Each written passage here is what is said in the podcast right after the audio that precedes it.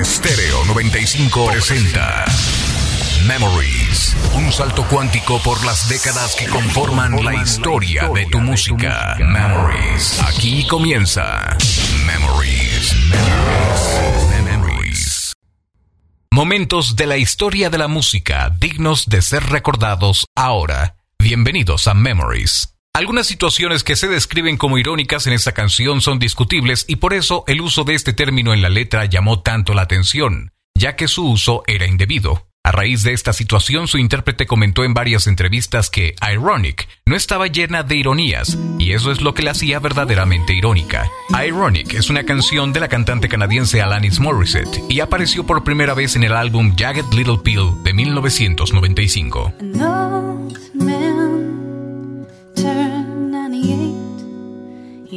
Lottery and died the next day.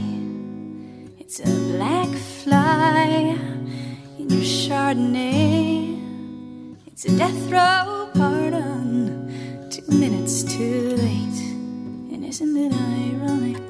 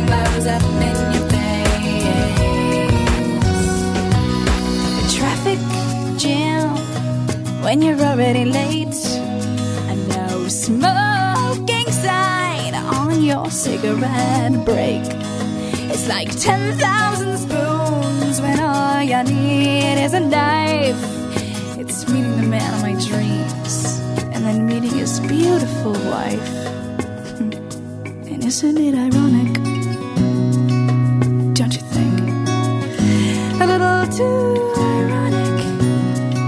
And yeah, I really do think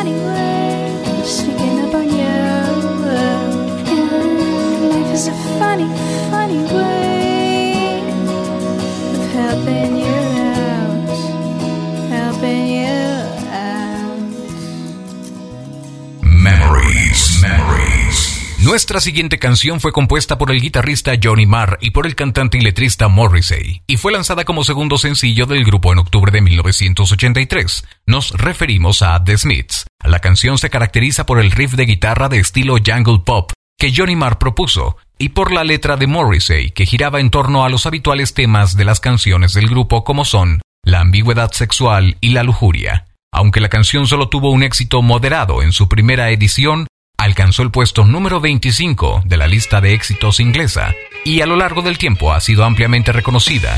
This Carming Man es una canción de la banda británica de rock alternativo The Smiths y la escuchas aquí en Memories.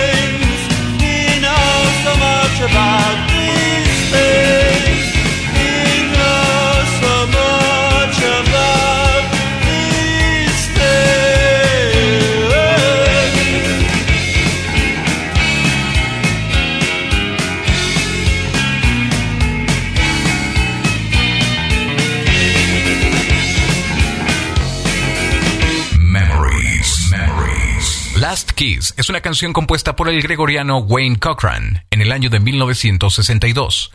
No tuvo mucha repercusión hasta que en junio de 1964 la banda estadounidense The Cavaliers hizo una versión, llevándola al puesto número 2 del Top 40 en Estados Unidos. La temática de la letra de la canción es sobre la historia de una pareja adolescente que sale a pasear en auto. En el camino tienen un accidente, la mujer que le acompañaba muere. El joven sobreviviente describe a lo largo de la canción los últimos instantes con su amada y de cómo debe portarse bien para que Dios lo lleve al cielo a reencontrarse con ella. La canción se llama Last Kiss, porque con sus últimas fuerzas, antes de morir, ella le puede dar un último beso de despedida. Como pueden ustedes notar, es una canción muy romántica. En 1999, 33 años después de haber sido lanzada al mercado, Last Kiss volvería a la radio de la mano de la banda de rock Pearl Jam, llegando a ser su mayor éxito mundial hasta la fecha.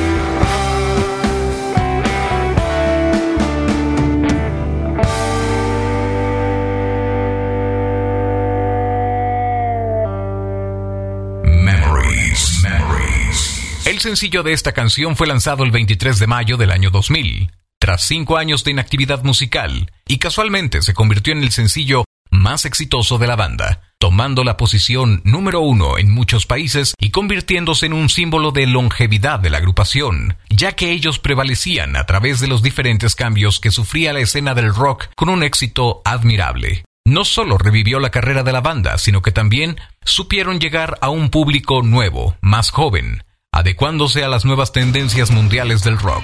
It's My Life es el primer sencillo del álbum Crush de la banda estadounidense Bon Jovi.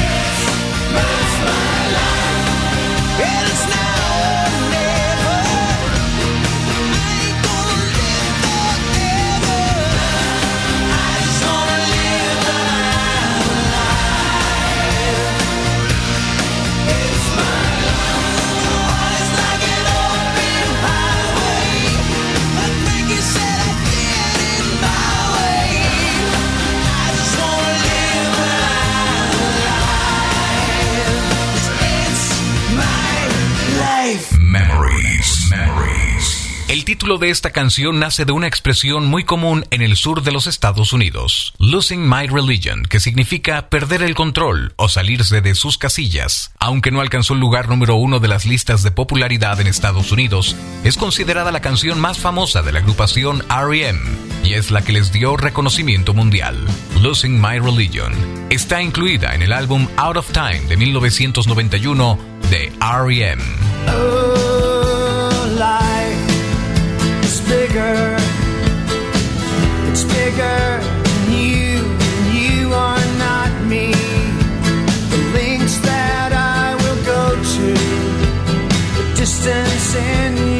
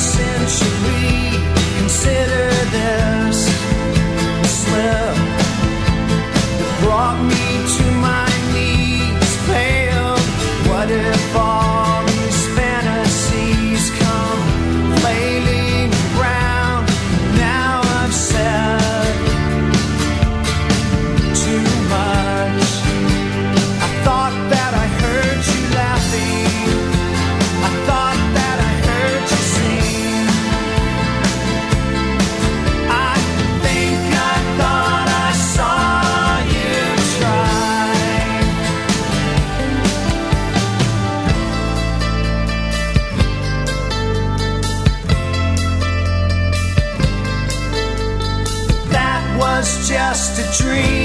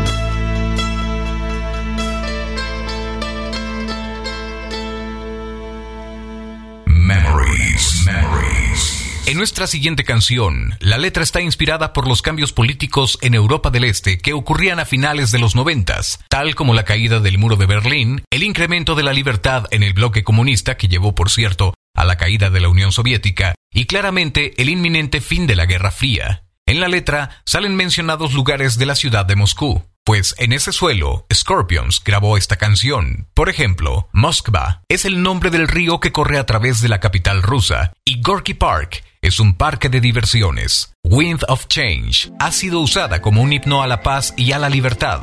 Fue partícipe de un cambio en el mundo a partir del fin de la Guerra Fría, inmortalizando un momento donde una canción puede ser la mejor arma para combatir la ignorancia sobre las guerras. Wind of Change es una power ballad escrita en 1990 por Klaus Main, vocalista de la banda de rock Scorpions.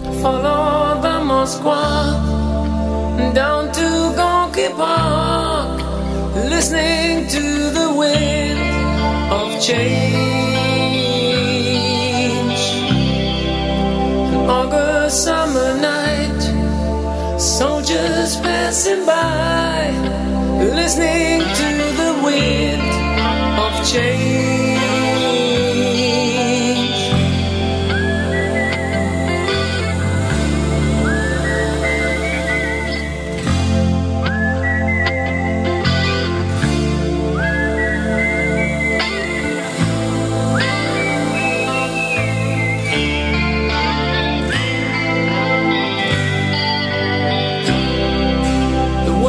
is closing in.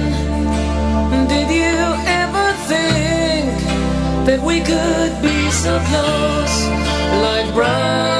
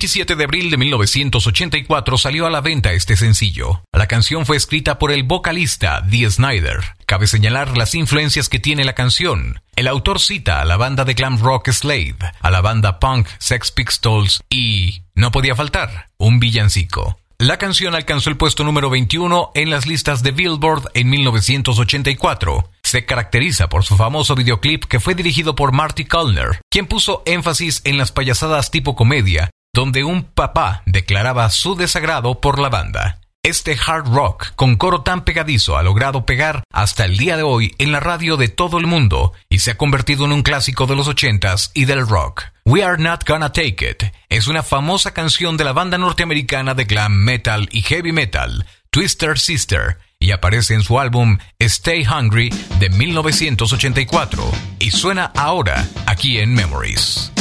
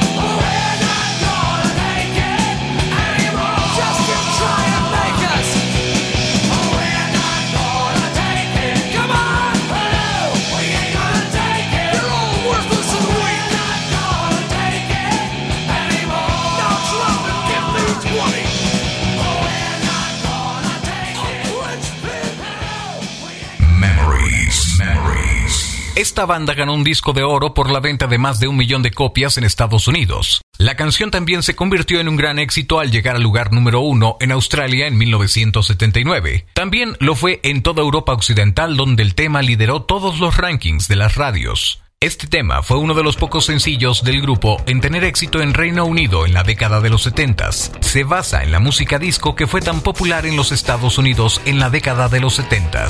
De hecho, el vocalista y guitarrista de la banda, Paul Stanley, quien coescribió esta canción con Desmond Child y Vinnie Poncia, declaró que I Was Made for Loving You fue escrita para demostrar lo fácil que era hacer una canción en la onda de la música disco. I Was Made for Loving You de la banda Hard Rock Kiss tuvo su aparición en el disco Dynasty lanzado en 1979 y hoy lo recordamos aquí en Memories.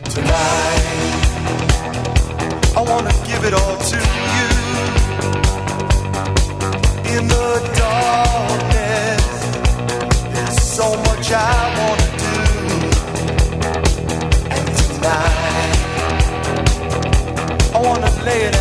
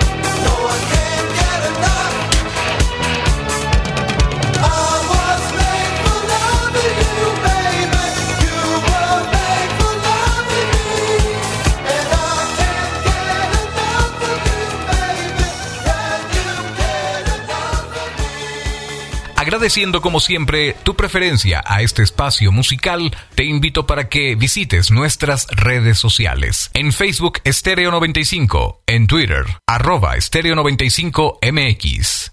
Memories regresa en una siguiente emisión. Estéreo 95 presentó Memories. Te espera de lunes a viernes en punto de las 13 horas. por Estéreo 95.